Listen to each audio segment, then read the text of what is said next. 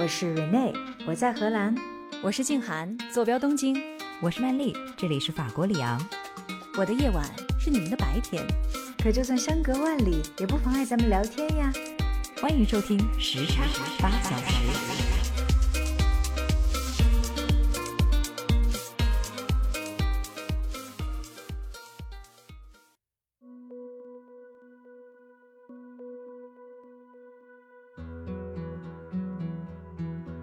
欢迎回到时差八小时，我是住在荷兰阿姆斯特丹的 Rene。我是在国休假结束，终于回到了日本东京的静涵。说到休假，我也回归了。虽然我不是去休假哈，我闭关了一个月考试。嗯，哎呀，静涵，你知道吗？我感觉闭关之后神清气爽啊，外面的蓝天都好美，是吧？嗯，是的，嗯，需要这样的断网，对吧？嗯，那今天我们来聊点什么呢？我想请静涵跟我一起来聊一聊，我最近发现一个特别有意思的一个事儿，就是性格测试，就是人格测试，是不是？对。性格人格测试，我不知道静涵你有没有这样的经历啊？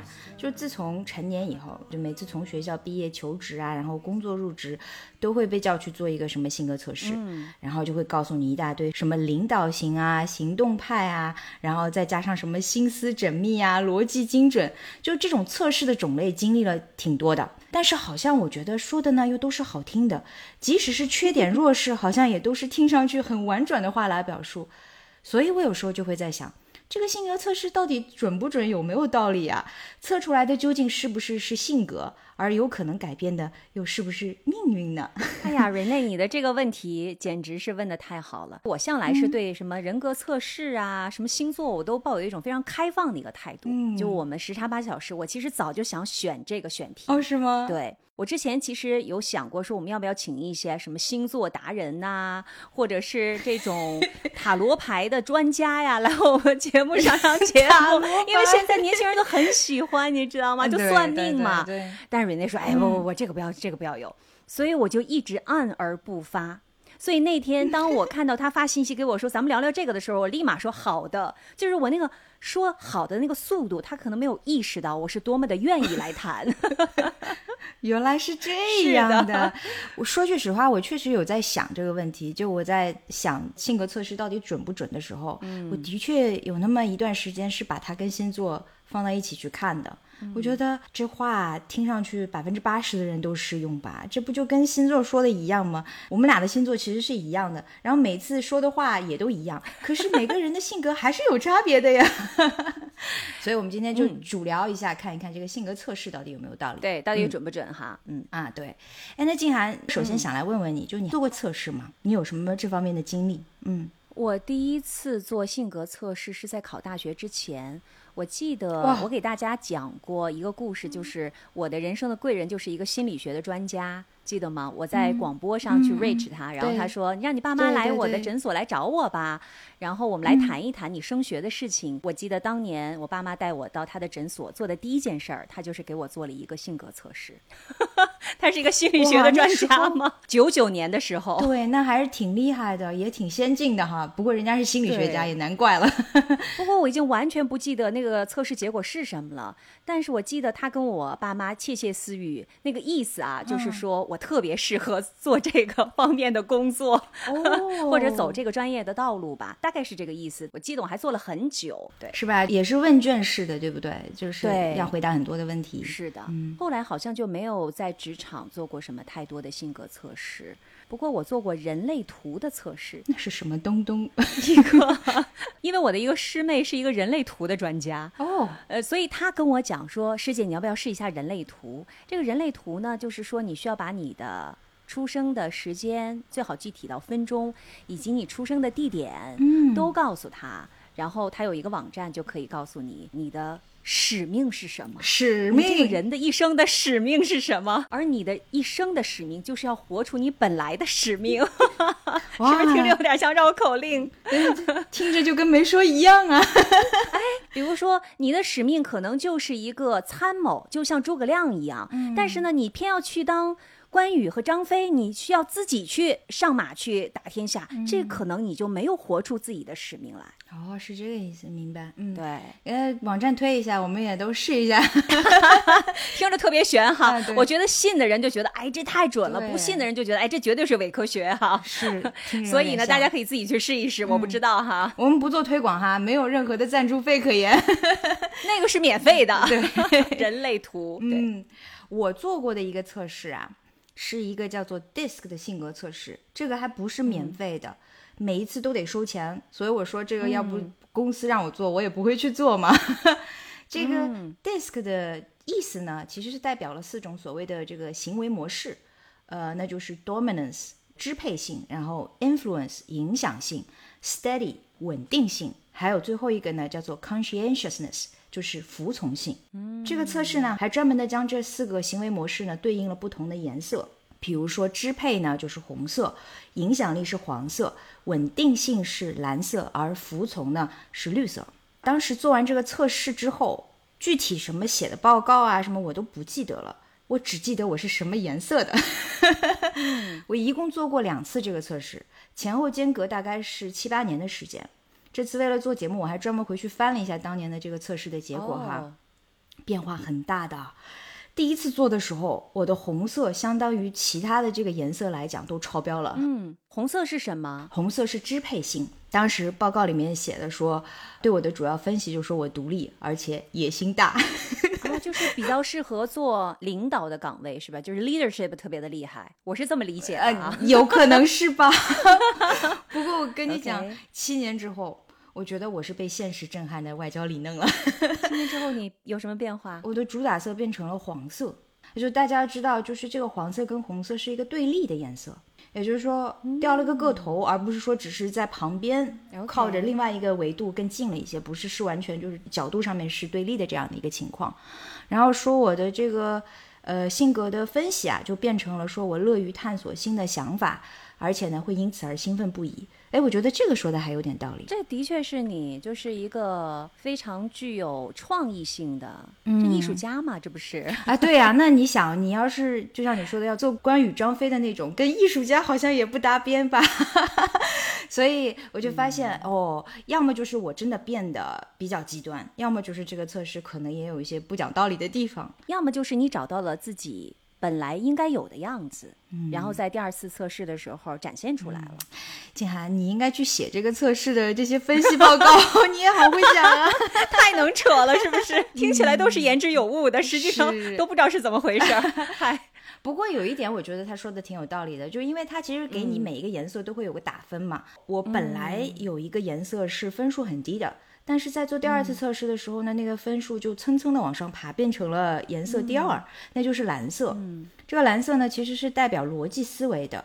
而回想一下，那几年间隔的那段时间，我其实很多时间都在做一些需要注意力很集中的分析工作。我觉得这个是有原因的。嗯，就是受过了专业的训练，所以你的逻辑思维的那个颜色直线上升了。对，人还是在变化当中的。是的，嗯很有道理。嗯，说完了我们曾经有过的这个性格测试的一些浅显的经验哈，那我们今天呢就着重的来聊一聊性格测试界的网红产品，就是这个 MBTI 测试。它的全名呢叫做 Myers-Briggs Type Indicator，它有一个更为人所熟知的名字，那就是叫做十六型的人格测试。嗯，这个名字里面的 MB 其实是创始人的名字，嗯，也就是美国作家迈尔斯和他的母亲布里格斯。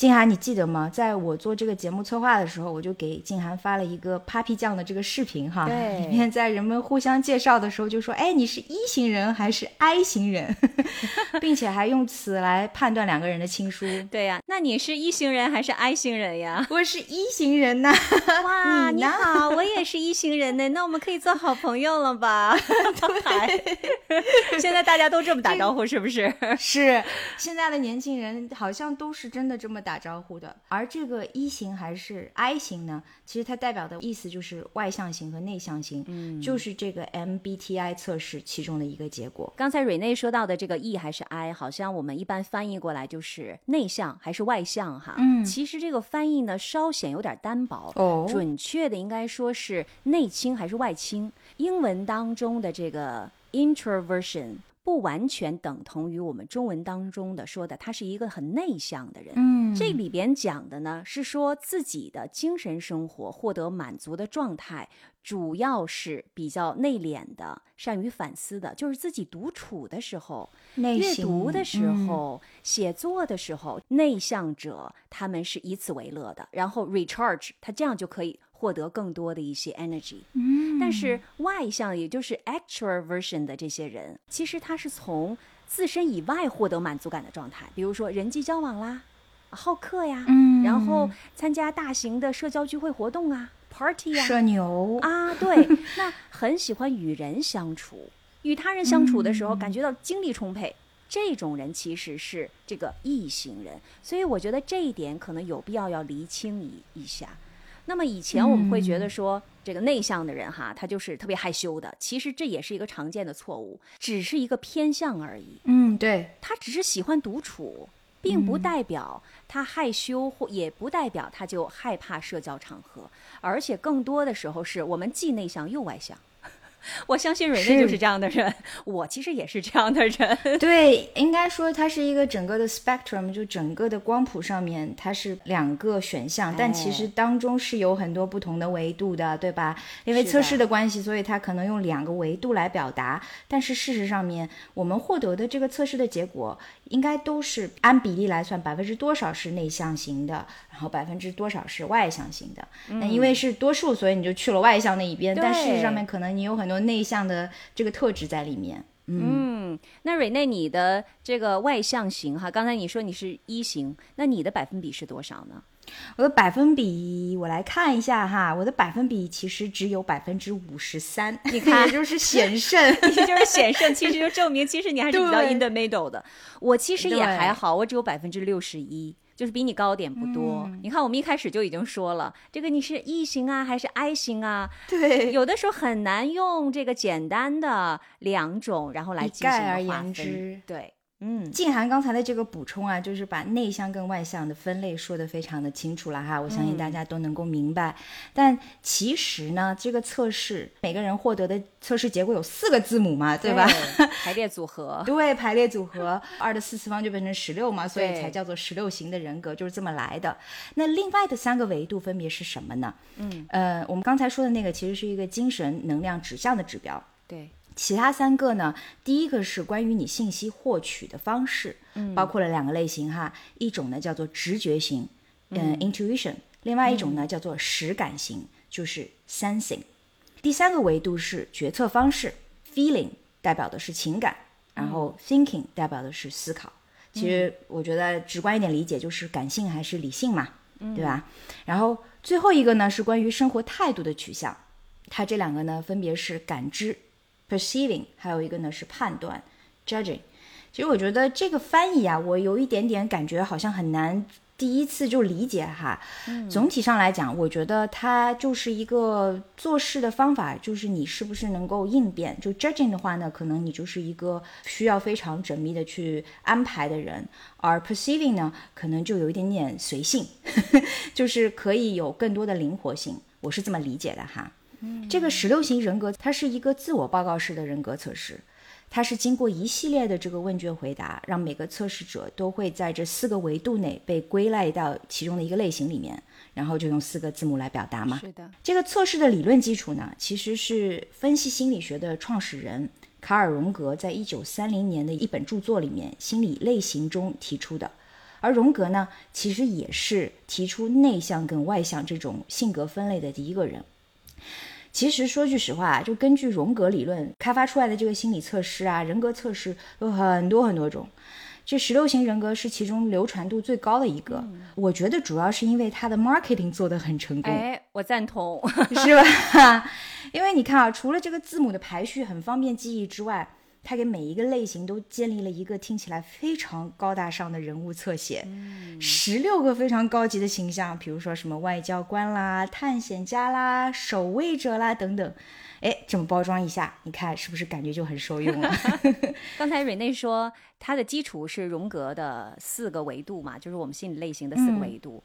但是呢，这个母女俩她把它发展成了十六种类型。要补充一个细节，就是这个母女俩实际上是没有经过任何的正规的心理学的培训的。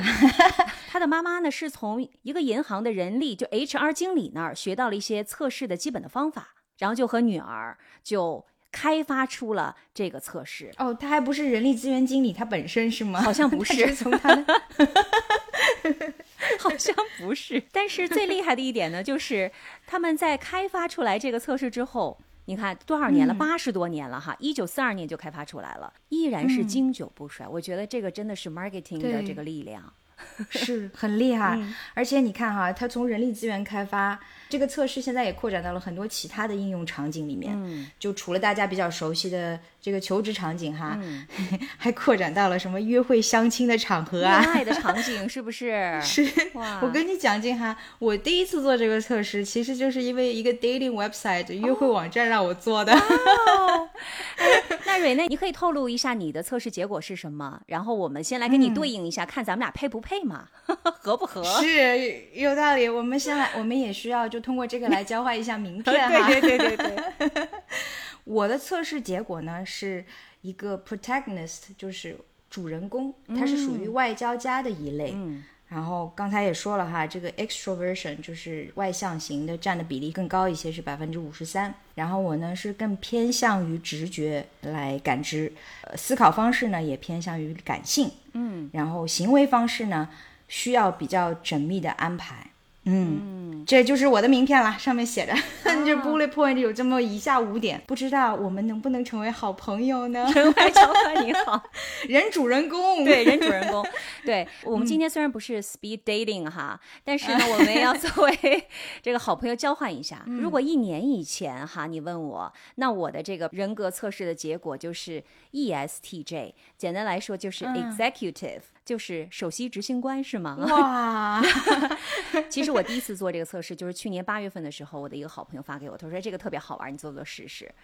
然后做完了之后，他说：“我知道我为什么那么喜欢你了，因为你跟我老公的结果一模一样。”嗨，但是我要补充的一点就是，如果是去年的我和瑞内，我今天特别上网查了一下哈，我们两个之间的对不对版是吗？对我们两个之间的互动是 red，嗯，也就是说最差的一种关系，就是这两种人是最不对付的。但是，一年之后的今天。我已经变成了跟瑞内一样的外交官的，也就是刚才瑞内讲的这个结果哈，是 ENFJ。然后我今天再去看了一下，我们两个现在是非常非常默契的深绿色的颜色。哇，感谢你的改变呢，静涵。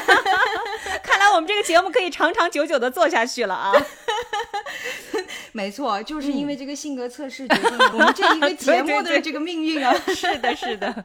哎，静涵，这时隔一年，你这变化还真的蛮大的。你具体的给我们讲讲，就是你自己看了这个变化的结果之后，你觉得哎，到底是哪儿变了呢？哎呦，那具具体可能得来看一下数值哈。首先第一点就是是向外还是向内？我现在的也是向外，也是异性人格，但是只有百分之六十一，也就是说我的向内的那个部分其实还是蛮多的。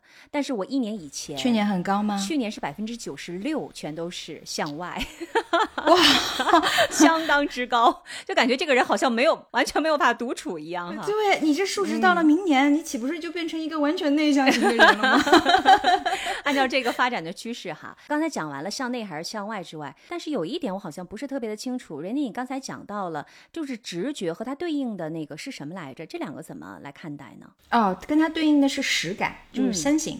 它其实是关于信息获取的这个方式，它的意思就是说，你是要通过观察来获知信息呢，还是你进入到一个事情里面，你就很天然的，你灵感很强，或者说你的直觉很强的人，其实就是这个差别，就是你获取信息的更多的是通过观察、眼观四路、耳听八方，然后再做选择和决定呢，还是说你一进入了这个场景里面就马上知道了，哦，这个事情是这样子的，所以等于你是。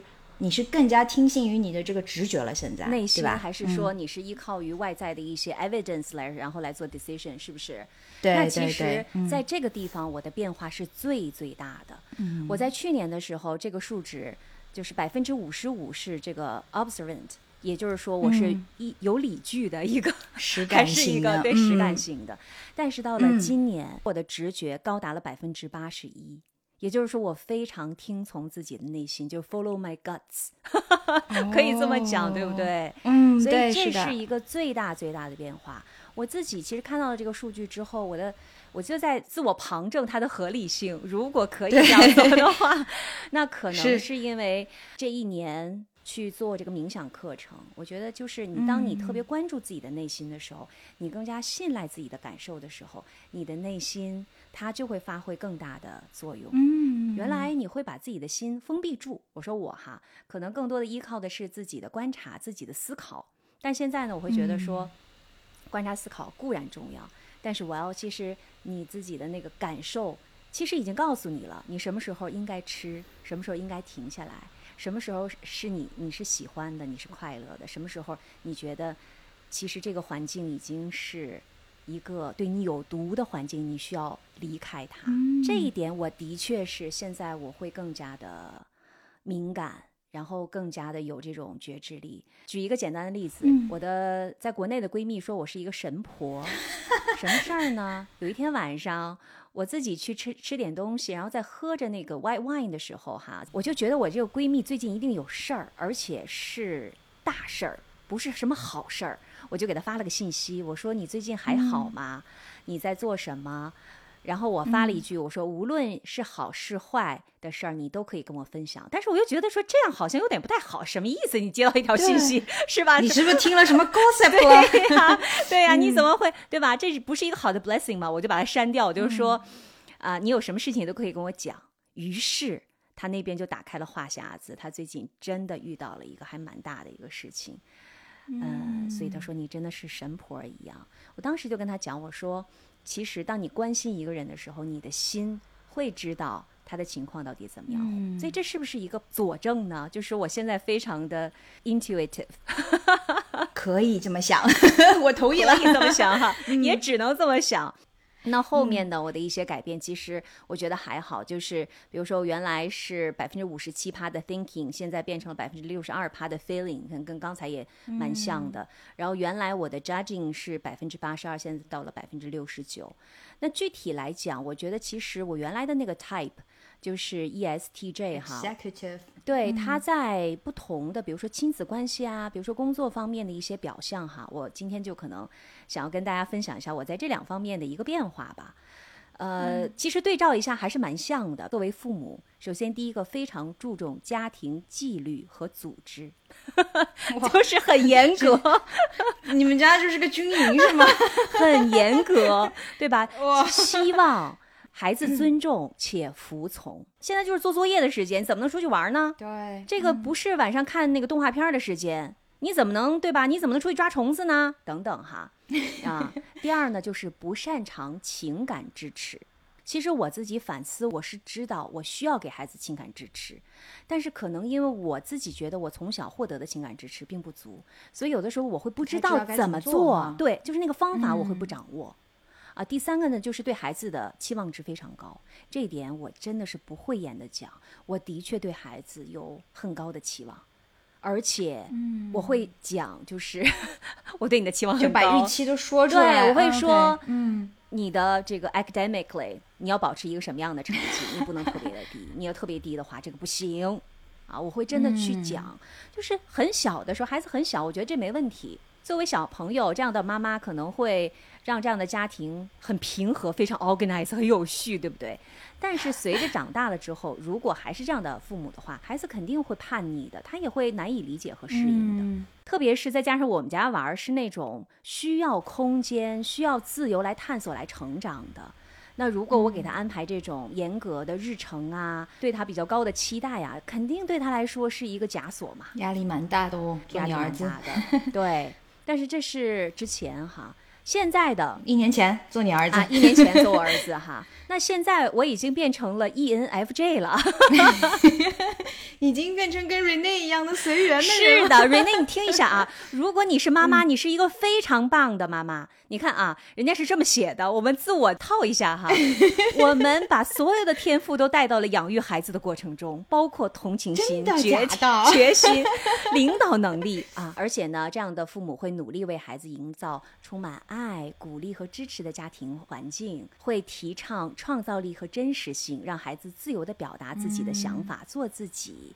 所以说，这个对于主角型的父母来说，为人父母的最大收获之一，就是看着自己的孩子绽放出独特的个性。哇 这文案写的真好呀真，好呀！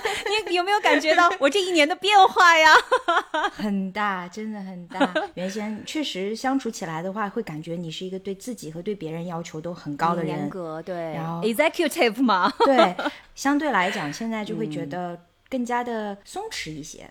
一开始呢，没有听你介绍自己的这个变化之前，我会觉得这可能是中年人的松弛感。但现在我明白了，其实是因为你内心所发生的这些改变，以及说你经历上的一些改变。有可能是。所以我觉得这个变化反射在为人父母上面是一方面。呃，在职业或者是说在对待工作上，其实也是有很大的变化的。一年前的我是什么样呢？独立性特别强、啊，喜欢从事富有挑战性、发挥出自己才能的工作，责任心、事业心都特别强，善于利用各种资源来达到目的，智商比较高。啊、但是不善于表达内心情感，因此常被人认为是难以接近。只要给予他足够的信任与支持，其实他就会充分的展现他的能力。还有就是 E ESTJ 的型的人格，对周围的环境变化非常的敏感，容易受到外界事物的影响，所以就容易感觉到不安呐、或者不愉快嘛，因为是比较易感型的。啊，但是组织能力特别高，然后能够协调和控制自己和他人之间的关系，善于处理人际关系，喜欢做决策，不喜欢被人控制和约束，有很强的自我意识，对自己能力非常自信，喜欢独立的思考问题，不习惯和别人合作或者分享信息，善于分析解决问题，但有时会显得过于武断，通常比较理性，能够客观的看待事物。这是之前是吧？也蛮像的。那现在呢？这个职业道路，那我和瑞内是一样的哈。我们再再来听听我们有多棒。准备好了，准备？好了哈，来说一下这个型的人职业道路是什么样的呢？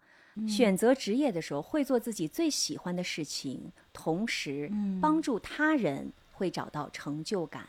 凭借他们的创造力和干劲儿，几乎可以在任何工作环境当中找到服务和提升他人的方法。而且，这个类型的人格在寻找有意义的工作时，很少缺乏灵感或者机会，总能赢得一席之地。具有高情商和社交技能，几乎可以在任何以人为本的领域大显身手。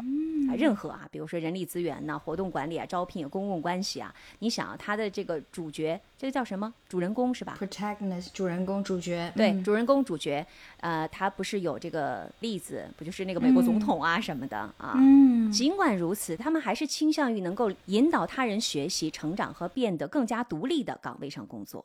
也就是说，这个类型的人，他是倾向于从事利他主义的职业，服务他人的愿望与远大的抱负是完全一致的，而且并不隐居幕后。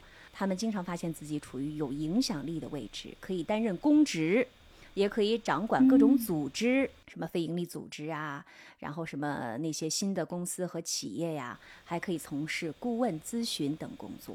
无论在哪里工作。嗯，他都不会忘记自己的核心使命是改善人们的生活。你瞧瞧咱们这个一心为他人的这个心呐，说的就跟我们现在已经是身体力行是一样的。凭借直觉捕捉客户或者是顾客的需求，发挥自己的创造力、创新和意想不到的方式来满足这些需求。嗯而且呢，还具有发现深层问题的能力，因为这个类型的人格专注而有动力，总是乐于接受挑战。这个有道理，有点道理哈深层的问题都不值得被发现。他 他们的内心深处希望看到自己的工作所产生的积极影响，在工作当中能够退后一步，反思全局，从而感到充实和充满活力。嗯，说起来，建涵，我这两天正好在写我的年度的 appraisal，、嗯我现在不用再思索枯肠的去想到底怎么写了，我就 copy paste 一下就行了。刚才我说的这些 是吧？对很准确 吧？具有洞察力，然后还会为别人共同来解决更深层次的这个问题。哇塞！对呀，热情，对吧？有魅力，有创造力，富于社交。你看这个，你在各种岗位上都可以茁壮成长啊，无论职位高低，讨人喜欢，心地善良。哇塞，好了，我这说的满头大汗，这夸自己呀、夸自己夸的满头大 满头。大汗 啊！但是我觉得有一点很突出，也是我感觉到我们两个身上的可能共同之处，在你身上也非常非常的明显，就是这种利他性，就是帮助他人的。这个我们的听友朋友也都知道，瑞内是对于公益呀、对于绿色环保啊，非常非常的热衷，而且是愿意付出自己的时间和精力的。来，现在你来夸一下我，做了一些事情，做了一些事情。那我以前总是管嗯静涵叫孙老师哈，大家都知道他其实是一直在做呃声音教育培训的这方面的工作。你想啊，要做一个老师的人，肯定得站在学生的角度去思考问题嘛，对吧？所以很明显他是需要去为小朋友还为大朋友去思考，所以肯定是需要一个有人格魅力的人才可以去说服他人嘛。我觉得其实从这一点，你刚才说的这些利他主义啊，对还有去为对方思考、解决深层次的问题，这些在你身上都有体现的。你想哦，你肯定是需要通过表象去解决实质的问题的嘛。对对对所以在这个过程当中，你也有所锻炼，然后你的这个变化也是很明显的。哎，我嗯觉得是不是这样是的，是的，就是我觉得可能不是咨询呐、顾问呐、老师啊这些工作，包嗯括比如说有更大的 vision 的创始人，他的这个产品要解决的是其他别人的问题，嗯就所以他要真正去想怎么才能利他，嗯可能这是这个人格的一个共通之处吧。嗯，利他主义呢，我其实这两年有一个另外的解读，就是这个跟我自己的所谓的这个 leadership style，就是所谓的领导力的这个风格，也有一个也是跟这个思考相连接的哈。我以前觉得管人 manager。Executive 意思就是说，你告诉别人该怎么做，嗯，但我现在就不是这么想的。我觉得我是需要创造一个环境和 vision，让别人是赞同的，是真心实意的哎想要是的跟着你的这个思考的方式，然后你们共同去完成一件事情。所以从这一点上来讲，可能在表象上大家就会觉得啊，这个人是有人格魅力的，因为你没有人格魅力，你说的话没有人会听你嘛，对对吧？但是你要让别人听你，你说的又得是有道理的，那你肯定就是得。从本质上、实质上比较有深度的这个层面上面去解析和分析一些事情，那可能从表象上来讲，就觉得这是可以利到别人，也利到自己的。哎，我觉得嗯这里有一个很大的前提，瑞内，我就是我们都很敏感，嗯因为有了这个敏感性，所以才能帮助我们理解他人的更深层次的需求，包括刚才我讲到的，比如说亲子关系。就如果我不敏感的话，我可能。首先都不知道孩子的深层次需求是什么，那么对你来说，你也不知道，比如说你的下面的员工他有一些什么样的想法，嗯，是的，有了这个敏感度之后，然后才能够接纳这样的需求。所以我觉得这个敏感其实它也是很嗯重要的。嗯，对，也是一个直觉的一部分，因为你直觉其实是是用来解释一些你没有办法通过实感来解释的东西。是的，嗯，有点像是公式里面那个 error 那个偏差值，但其实那一部分很多时候也是因为我们敏感接收到的信息来获知的，只是说你没有办法通过这个你能够分析的这个层面去理解，说这到底是从何而来。不过说了很多夸我们自己的话，对不对？嗯，我们当然还是需要 critical 的来想一想，就是思辨的角度来想一想，到底有没有一些不好的地方呢？或者说哦会当然有因此而来的一个弱势。我感觉到说的比较有道理的一点，就是随着高敏感而来的，可能就是同情心过剩。哎，是的，就你的感知力太强了，然后这种情况下，你蛮容易就是把别人的问题变成你自己的问题，或者说当做你自己的问题来解决。我觉得这一点在我身上，嗯，其实是挺明显的。尤其会是在亲密关系里面出现，就会把伴侣啊或者密友的问题，或者是目标，就变成自己的目标，就觉得啊，我要帮助你去实现你的目标，解决你的问题。会的，对，这里可能就会出现僭越边界的这个问题了。就被关照和帮助的人呢，在没有准备好的情况下，就觉得说，哇，你给我好大压力呀。而自己呢，可能又会觉得说，这个过程当中我没有特别的在乎自己的这个感受，自己的 well being，同时还可能感觉自己的这个努力呀，还有我的良苦用心啊，都被辜负了。嗯，然后在情感上面觉得受到了伤害，哎，身心俱疲哈。本来跟咱没什么事儿，结果咱们非要去帮忙。就像我看到我儿子写那些作业，我真想帮他写了呀。啊，对啊。考试，我心想说，哎呀，我能不能不教他，我做了就好了。嗯，是。往往读到这一部分的分析的时候，我就在想，这有点像什么？就是有点像有一种穿秋裤的劝诫，是因为妈妈觉得你冷，对不对？哎，我觉得这一点就对我蛮有启发意义的，因为在很长的一段时间里面，通常都觉得自己是用情付诸流水，爱比不爱可悲啊，错付了是吧？感觉 对，真的是这样子。那怎么办呢？我们？嗯，我们大家讨论一下哈，但我先分析一下我现在是怎么做的。当再面对有身边的人出现这种情绪变化或者是危机的情况，就有一个问题急需解决的时候，我都会在自己情绪被带动之前先停一两秒，嗯，观察一下我自己，我是不是哎这个情绪被牵动起来了？我为什么会有这种被牵动的这个情况发生？然后呢，在要准备开口劝诫或者是给别人提意见之前呢，我先问一句。怎么样才能帮助到你，并且呢，也会鼓励对方把自己最真实的诉求给说出来。就是你得以对方希望的方式去帮助他嘛。比如说，他现在可能只需要情感的支持，并不需要你去给他想逻辑条理很清楚的想一二三四五六七到底该怎么走的时候，那可能你只需要陪伴他就好了。但有一些情况下，对方可能需要的就是，哎，你给我提提意见吧，我们来解决一下这个问题。那这个时候，你可以动用你的这个逻辑缜密啊，跟他一起去思考这个问题该怎么解决。嗯，这是我现在努力在实践的一个方法。说的好像很简单哈，但其实蛮难的。那你 发现了吗？其实我们面对越是在乎的人的时候，就刚才的那些步骤，你越难实施，因为你在乎就容易。情绪啊，各方面受到波动。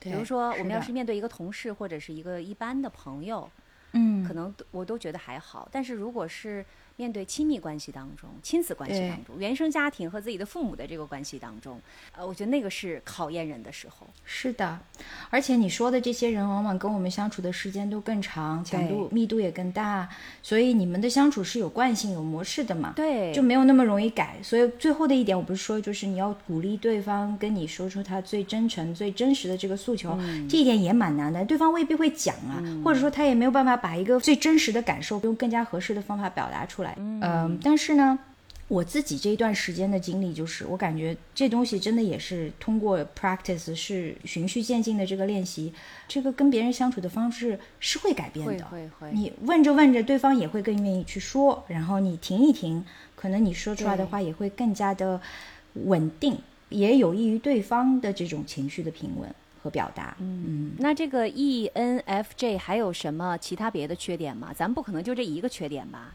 有啊，就是过于理想化嘛，嗯，过于理想主义了，对对，会带着这种不切实际的成分。这个其实也是一个蛮大的问题，我自己也观察到，就主人公类型的人呢，严于律己，甚至呢会苛责自己，要去纠正自己犯下的每一个错误，这个就会让自己过得很拧巴呀。而且我也观察到我自己啊，就不仅仅是严于律己，也严于待人。这也是因为，就是主人公类型的人，他可能会有一个比较高的这个标准，可能身边有人跟你自己的这个核心价值观相悖的时候，就很难容忍。嗯，进而可能就会出现一些所谓的 condescending，就是居高临下的这种感觉。嗯，可能就是 judging 别人吧。嗯，尤其是出现在一些你非常看重的事业啊，还有信念啊等等，就是这些大问题上面。那这一点，我是觉知我自己有这个特质的。哎，所以这些你是看了网上的分析，然后你很认同的点是不是？这些是我看了以后，我想了一想我自己的问题，对，应该是 是我比较认同的一个点。嗯，然后我现在的想法呢，就是自我进取啊，改善呢，这都是很好的品质。但是凡事太过较真，就适得其反了，也会给周围的人带来很多的压力。当然，一年前我没做这个测试哈，我在想，可能一年前我做过测试，我也是一个让人觉得在我身边压力挺大的一个人吧。哎，我们可以一年之后再做一下这个测试，看看再做一下是吧？有没有变化哈？嗯，所以我这段时间以来一直就在学习的是放过自己，嗯，也更加的接受跟自己不同的这种存在，这是我的一个修行。嗯嗯，那刚才蕊内你是说到了 ENFJ，你觉得？通过就是他的这个人格类型的分析，你感觉跟自己比较匹配的地方，那你有没有觉得，其实他说的有一些地方跟你完全不一样，就不准呢？不能说有一些可能我觉得不太准哈，但有一另外一些呢，是我觉得，哎。我是这样吗？来说来听听，让我来帮你判断一下我的这个第三只眼。第三只眼，就就比如说这个，说我天生是个外向型的人，这一点我就觉得，嗯，其实我是两方面都都会有。我一直觉得我是一个天生内向的人，只是后天呢培训自己训练出来的这个社交能力。嗯，为什么会这么讲呢？就是我其实社交之后会觉得很累的，就会非常的疲惫。就需要立即马上躲起来的那种样子，嗯，而且在有一些场合，我会非常的社恐，就我就会愣住，我不知道该怎么样去行为举止，一切都会 freeze 在那里。但读了这个具体的分析之后呢，我感觉的确是这两方面我都是有的。嗯，所以刚才不是说我的比例是百分之五十三嘛，就是险胜还是有道理的。嗯，就比如说内向倾向者呢，他是说会觉得独处的时间会更加的有趣。那我是这样子的，就我很喜欢跟自个玩，玩的挺开心的。对。而关于外向者呢，就会公开且不吝表达自己对一些事情的热忱跟兴奋。那你也是这样啊？对，所以我觉得。嗯，其实不能只是标题党的来看一个分类嘛，嗯，它是一个渐变的连续体，它是一个 continuum，对，所以这个是这样子的一种情况，学习怎么样辩证的去理解它。原来你刚才讲的这个，其实我也是有感受的。你看我的这个呃 extroverted 这部分其实变化也比较大，原来是非常非常接近满分哈，对，然后现在是其实也比较中游百分之六十一。我自己的感觉就是，其实我可能本来就是一个处于比较中游的人，但是职业化的培训把我推向了那个非常外向。实际上，当我在那么做的时候，我不知道自己其实在在 hyper 外向型的表现。嗯，但是其实就这一段时间以来，当我把自己收回来。我发现自己非常的舒服，嗯。啊，在谈话当中，我可能不是那个主导者了，我可能是发问的人，我可能是倾听的人，甚至有些时候我就是那个放空发呆的人。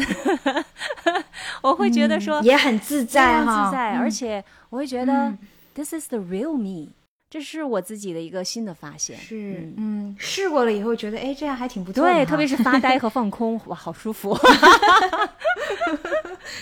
对我时常在想，跟另外一个人相处最舒服跟自在的这个状况，就是两个人坐在同一个地方，共享一个空间，但是彼此之间不说话，嗯做着彼此的事情，但偶尔聊起那么一两句，或者分享一个食物呀，一个美酒呀，又突然之间又觉得很合适。嗯，这是我非常羡慕的，或者说向往的一种呃相处的方式。你说的不就是中年夫妻无话可说，有的时候。你要这么想，我也没有办法。从另外一个角度去 interpret，就是说，哇，他们在一起相处非常的舒服，没有任何的束缚，不需要应急，因为的确没有那么多话讲了。是这样子的。好，你继续讲，瑞内。好，我再讲一个，我觉得。不是特别的像我的地方哈，就我自己没办法套上去的地方，就是我其实是属于判断型的人格特质，在这一点上面，就他原先的这个分析是讲 tactic，就是所谓的战术分析上面来讲哈，嗯，我呢是更加偏向于判断型的。我刚才不是也说了吗？就这两个维度，我觉得它更好、更合适的一个翻译，其实它是讲你是不是一个非常心思缜密、计划型的人，还是说你是一个更加灵活、随性的这样的一个人？嗯，我是判断型的，但是，嗯，我常常觉得我其实不是这样子的。先来说一下判断性什么样子的哈，就是凡事都需要有缜密的计划性，只有在前面的路线都已经标记的非常完整的情况下，你才会感觉是最舒服的。你需要 order，对吧？嗯，而且说呢，就这一类人，宁可是想出五个后备计划，也不愿意随遇而安。嗯哼，他们往往是谋定而后动，目标清晰的，而且呢，总是在心理上面已经布好了一张清单，就 checklist，就是这是我要做的，要做的。我感觉我不完全是这个样子的。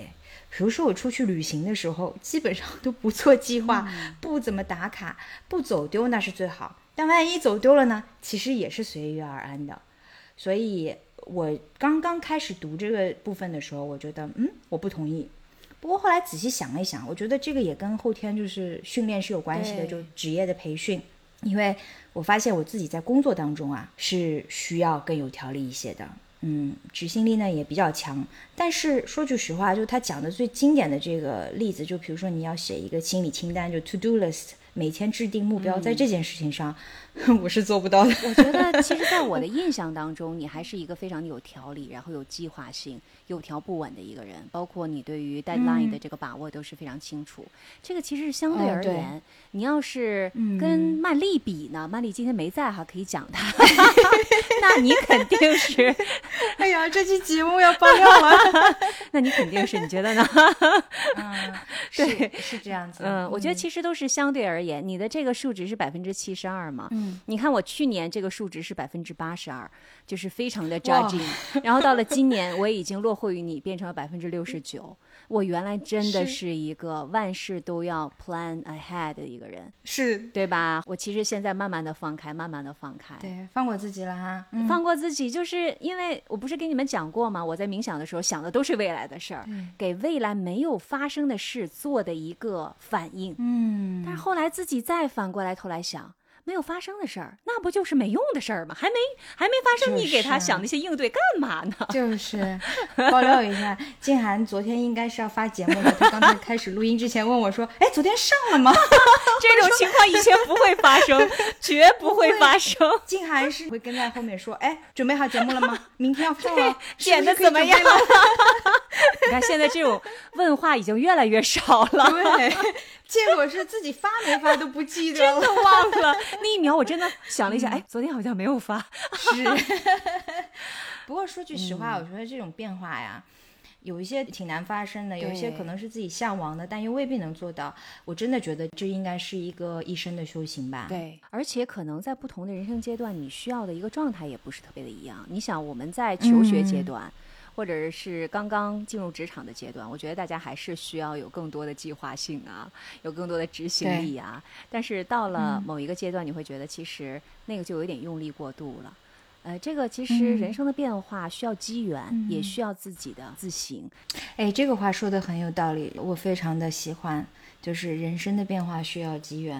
我觉得我们身上发生的这些变化有一定的偶然性，但可能也是因为发生了一些比较关键的事情。对，关键事件发生了之后，给了你一个冲击，然后你就得到了那个 reflection，然后于是才能作用在你的行为上。是。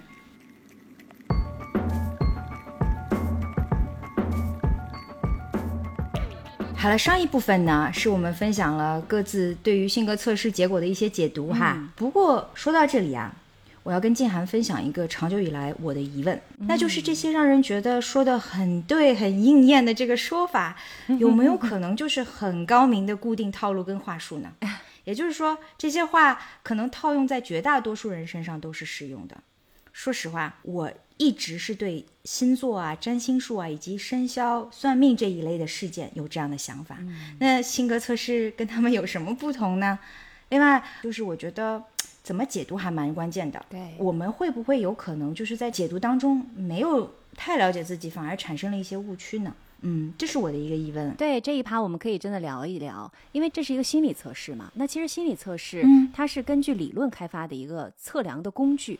那我要判断这些工具它是不是有效，其实是有一套方法的。嗯，首先就是说它的信度怎么样？什么叫信度呢？比如说尺子这个测量工具，你无论是你今天在我日本量，还是在荷兰量，你无论是今儿早上量还是晚上量，它是不是都是一样的？但是这个信度呢，放在我们今天说的这个十六型人格上面，我今天测，可能跟我今天夜里面脑子已经糊涂了。或者我明天特别高兴的时候，后天特别悲伤的时候，测出来的结果可能就是不一样的。所以这个重复测量是不是具有一致性，这个其实是打一个很大的一个问号的。嗯那刚才咱们说到了，这个不是有四个维度吗？这个十六个人格的测试，它是一个二分法，它会更加认为人群的分布是一个双峰的分布，但实际上我们更加多的情况是一个正态分布。对而我们其实很少会成为那个 outlier，就是那个被抛出去的那个人。还有一个问题就在于它的方法是一个破选，破选就是被迫选择，因为它所有的题都是二选一嘛。被动的选择，对对对。那比如嗯说问那个蕊内说你是喜欢看电视还是喜欢找人聚会啊？你是喜欢独处还是喜嗯欢、呃怎么样很多人？那这个其实很难是二选一的。有的时候你是这样，有的时候是那样，对吧？而且我告诉你，金涵，嗯 我的人群数量的 sweet spot 是四个人，right 对吗？所以你很难讲你到底是内呀、还是外呀、还有就是刚才我们说过这个数值的问题，比如说你的数值是百分之五十三，高一点点，但是和我对百分之九十，我们俩都被归为外向。但是我们俩其实是很不一样的两种人，嗯。所以呢，这个破分法，也就是说它强行分类这一点，其实大家也是需要想一想的，就是它是不是有具有这个科学性。其实破选也好的，还有这个人为的分类是早期心理测量常用的方法，嗯因为它的信度比较低，所以其实现在已经被其他的量化方法所取代了。嗯那么还有就是效度，就是效率的效哈，效度就是这个嗯工具测量出来的东西，它是不是有效，能否预测它的结果，信度是效度的基础。那如果前面我们说我们每一次测量，如果十六型的人格都不太一样的话，那这个效度它一定是无从谈起的，对不对？对，变色龙，哎，所以呢，我再次强调哈，其实我们人群是正态分布的，而我们大部分的人都更接近中等。我们是中等外向的，中等内向的，对吧？中正常正人就常人，我们就是一般人儿，对吧？对，是的。但是如果我们说到这儿呢，可能很多我们的听友朋友说：“哎呀，静涵，你说了这么多，是不是说这个不准呢？”其实我要跟大家说，你要是去套这个十六个人格个性的分析，你会觉得特别的准。为啥呢？因为心理学当中有一个效应叫做巴纳姆效应，它的意思是啥呢？就是我们所有的人都会倾向于认为所提供的关于我们个性的信息是关于我们的，而不管它的普遍性如何。就像刚才蕊内提到的那个星座的分析是一样的，所以其实是一样的，对吧？对，就是 我们会特别容易相信一个抽象的、一般性的一个人格描述，会认为它特别适合自己，并且准确的揭示了自己的人格特点啊，即使这个内容特别空洞，但是我们也会往自己身上套。是，而且还名字还好听啊，对吧？你要是说某一个测试的结果出来，他的人物侧写是个囚犯，谁还愿意去套呢？对不对？你要说他是个外交家，我一跟静涵一听，哇，可以呀、呀、对吧？是啊，因为这种测试嗯当中不可避免的会加入这一部分，对于我们来说都是理想人格嘛。所以我们肯定是默认，然后接受，以及在我们已经知道的这个事情当中寻找说，哎，我跟他的类似的地方。所以如果问嗯他准不准，我告诉你，肯定准，就像那个算命的，对吧？他跟你说的所有的事儿，你都能套得上，特别准。你说这人算太准了。对，是的，嗯，因为我们都是正常的人，所以你就去套用，感觉自己好像就活在了那个人设里面了哈，就觉得哎挺自在的。但不好的地方就在于什么？就是这些测试现在。大家对它的应用都好像有点夸大了它的这个作用，而且你刚才说的这个问题，其实不仅仅是在这个 MBTI 这个测试里面有，在其他的测试其实也有同样的问题。我举个例子哈，我刚才不是说我间隔数年，然后做了两次那个 DISC 的测试嘛？对，那个测试第二次我其实是跟我的团队一起做的，然后在在大家各自分享了自己所归属的这个颜色之后啊，我当时的 team lead 就跟另外一个同事说，啊，你是蓝色，你很适合做 Excel 这种需要逻辑计算的事情，那这个任务就交给你吧。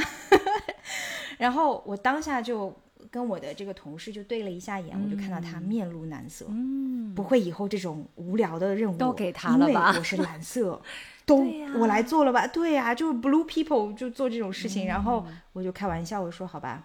如果真的是这个道理的话，那蓝精灵可不都是数据分析的好手了？就是他们那个世界里面全都是一屋子的程序员，是不是？是呀，所以你看这个测试就好像被现在就用作了好像是一测定终身的这样的一个工具了。那我们是不是应该真的就这么看待它呢？它到底是什么呢？对呀、它到底是什么？其实我也在想这个，呃，它的本质到底是什么？我觉得对于我来说哈，其实它更像是一嗯个社交方式。就是像你一开始讲的，我是艺人，你你是异性对啊人还是哎对，因为这个其实 嗯相对于像什么占星啊、星座、塔罗牌之之类的啊，那些都是神秘学嘛。这个其实还是有一定的心理学的背景的。我们不管它是不是具有心理学的依据哈。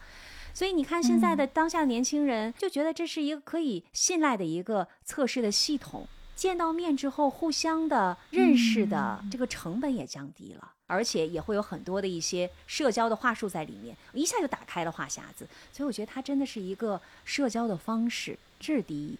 第二个呢，其实它可能也是一个了解自己的捷径。就我们认识自己，这绝对是一个终极一生的一个议题。认识自己是需要时间的，是需要经历事儿的。你想我们对吧？随着年龄不断的增长，然后遇到了很多事儿，慢慢的了解自己。这个方法虽然很多，但是捷径却很少。但是这个 MBTI，大家会觉得它是一个捷径之一，所以年轻人很容易入坑。我希望知道自己到底是什么样的，然后寻找自己一个自我认同的一个体系。所以，如果从这个角度上来说，它是一个工具，通过这个工具来了解自己，我倒觉得它也有一定的积极的意义，对吧？肯定是有的，嗯嗯肯定是有的。就刚才我们分析和自省的那部分哈，就说，哎，我这一些弱点到底是怎么样，确实带给我们一些改变。对，嗯还有就是，我们也需要一种自我的确认。刚才我们说它是一个认识自我的工具，我同时也觉得它是一个自我嗯确认的一个需要，自我肯定啊，是吧？从这个解读当中，我几乎毫无成本的就可以满足我自我确认的一个需要，同时还美化了我的这个人格。人家说了是吧？哎，这一点我真的是这么想的，就节目做到现在这个阶段，就已经到了一个升华的这个阶段了，对不对？我我我最后这一部分，我是确实有这样的一个想法，我觉得而且很重要，就是做了这个性格测试啊。确认了你有这个问题，然后可能你会有的一些 follow up 的 action 是什么？就是简单道理来讲，就是有则改之，无则加勉嘛。但其实 还有另外一个选项，那就是接受。啊，对呀、对于一些无伤大雅的特质，我觉得你也可以选择只接受不改变啊 是的呀。，call it a style。人家都说了，我就是这个个性的人呐，对吧？我怎么办呢？对我个人风格很明显的，对，呃，说的难听一点就是我就这样，你怎么着吧？其实我觉得有的时候它也是一个人格滤镜。我们现在你看素颜都很难哈，都要放一个滤镜，美一个颜。我觉得这也是一个人格美颜。你看很多的一些负面的词，今天蕊内其实也提到，比如说敏感呐、完美主义呀、这个腼腆呐、这些有的时候它会有一点点中间或者是偏负面的一些词，但是在这个测试里面，全都被描述成什么治愈家、空想家、哲学家守、护者，啊，对，守护者。你看这是不是就加上了滤镜？就觉得对吧？我没有缺点呐、我只是不同而已啊。哎，这话说的很对哈，就是我嗯们可能，当然了，我觉得这世界上是有大善大恶的，嗯但是还是这句话，我们都是普通人、正常人，在这个光谱中间的这些人，但我们可能没有对错好坏，只是不同而已。其实这一点是我很喜欢这个测试的原因之一，它没有一个正面或者负面的一个评价，它只是说有这么多类型不同。对吧？你们你们谁和谁都不一样。十六个人格特性，它的设计之初，我相信它其实是没有高下之分的啦。但是呢，现在的这个标签一旦贴上了之后，哎，我就发现了，好像会成为某部分人获取优越感的一个来源。比如说像我和瑞内这种 这种类型，好像是蛮稀少的，好像只有几个哦真的 对，非常的稀少。而且如果你的这个个性是符合商业时代规律的人格，那你就是这个圈层的顶端啊，食物链顶端呀。但如果是那些感性人格，我看什么 INFP 呀、ISFJ 呀，就屈居在这个圈层的底端。其实本来是对复杂人性应该是更加平等的看待的一个人格测试，但是现在呢，有一点点我感觉添油加醋了，人为的给他加上了这个刻板印象了。哎，真的，你说的没错。我看了一个报道，就是说，呃，Flag 嗯就是什么微软呐、谷歌啊、这些大公司，他们叫 Flag 公司嘛。然后说他们的 CEO 都是同一种类型的人，都是什么 I 什么 P 的人。然后另外一个调查呢，又说。E 跟 J，就我们这种人哈，就 E 跟 J 这一类的人，一般现在就数据的角度来看，都属于是高薪人群。我说我的高薪在哪里呢？他们欠我一个高薪。对，是的。所以如果是把它圈层化的划分这个人格，我会觉得这个个体的独特性。就被淹没了嘛。嗯，就沟通的时候，咱俩也不用去感受说蕊内到底是一个什么样的人，静涵到底是一个什么样的人，反正都是套路嘛。对，我觉得性格测试的要旨是为了帮助我们更好的去了解自己哈。如果你要问我这个测试到底意味着什么的话，我现在的解读是这样子的。嗯，而测试的结果呢，是真的需要我们带着思辨的头脑来阅读并且理解的，而不是简化的非 A G B 的去理解。对，每个人在各种情境下。特质啊，反应啊，可能都是不同的。这不是一个双峰的这个情况，而是一个光谱上的一个 continuum，就是连续体的这样的一种情况。也就是说，在黑跟白之间有五十度灰嘛，对不对？如果你解读只是照本宣科的话，那就有可能固步自封，然后就把自己困在那个名字听上去很好听的人设里面了。对呀，我们的性格怎么可能只有十六种呢？对吧？世界上也 没有十六种颜色，每一个人都是最特别的那种嘛。它作为社交货币、快捷的贴标签儿，我觉得这个是无可厚非啦。每一代人都有自己的玄学喜好，是吧？比如说，是啊，就我们那一代人是不是就是星座？我们小时候什么笔仙呐，什么星座呀、命理呀、塔罗牌呀，这个乱七八糟、五花八门的游戏，其实都指向的是人生的困惑、对未来的好奇等等。但是大家一定要清晰的认识到一点，就是虽然这个 MBTI 测试被认为是有一定的科学依据，但是实际上在心理学的这个专业上来讲，是完全不接受它的专业度的。这是学界的意见吗？这是学界的意见。哦，是的，所以千万不要让它成为了。你自我认识的一个标签儿，然后也因为这个标签儿就决定了你的人生走向，或者是你重要的选择，那都过于草率了啊！如果说就是释放一下自我呀，然后舒缓一下内心呐，我就测试一下玩一玩是吧？我知道一下结果，我觉得这都没什么，但是。绝对不能把它当成金科玉律。是是的，嗯，我们也是希望哈，就大家都能够善用这些工具，然后通过这些工具呢，来走向自己，接受自己，并且呢，在愿意的情况下面去改变自己。嗯嗯，是的，要跟大家讲的是，这是我看到的一句心理学上面的话哈，是我是我读的一本英文书，他在讲，他说，The definitions of personality traits are constantly shifting. The personality test is just the reference。好，接下来请 Rene 来翻译一下。就是说，从心理学的角度来讲，哈，就是对于人的这个性格、个性的这一种呃特质，其实定义也是一直都在变化当中的，就它不是固定不变的。而这些性格测试呢，可能只能够把它作为一个参考的内容之一，而不是它的全部。翻译的太好了，我翻译的对吗？你不但翻译的对，而且还把它解释的更清楚了。谢谢孙老师。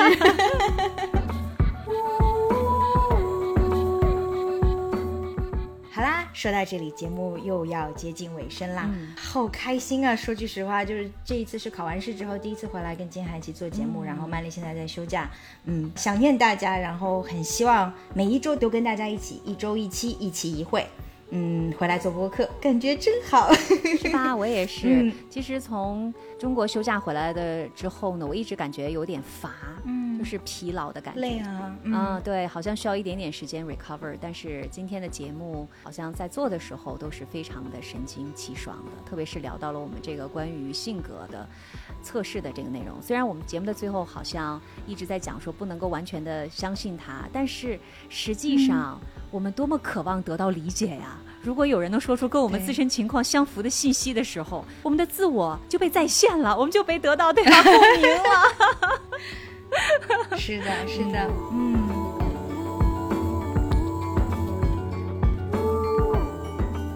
好好啦，以上呢就是我们本期的时差八小时了，感谢大家的收听。希望各位收听的听众朋友们呢，在各个平台来订阅我们的节目，无论是在小宇宙，还是在喜马拉雅，还是在网易云，还有呢就是 Podcast 各大平台，我们都有我们的节目助战。另外呢，也希望大家不吝笔觏的给我们留言，然后告诉我们你们的想法，你们的评论是什么样子的。对呀、告诉我们你的性格测试的结果是什么？他们到底准不准呢？你又是哪个个性的和性格的人呢？对，你是守护者呢，还是外交家呢？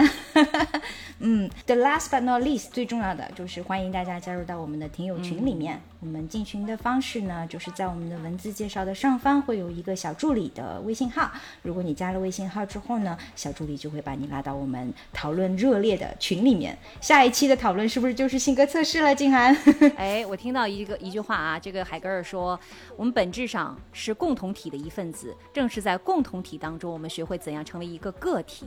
所以加入我们的听友群，你会 找到这个共同体，同时你会成为一个更好的个体。是的，找到你的同温层，来到时差八小时的无时差听友群当中。好啦，以上就是我们本期的节目了，感谢你们的收听，我是住在荷兰阿姆斯特丹的 Rene，我是住在日本东京的静涵，我们下一期再见吧，拜拜。拜。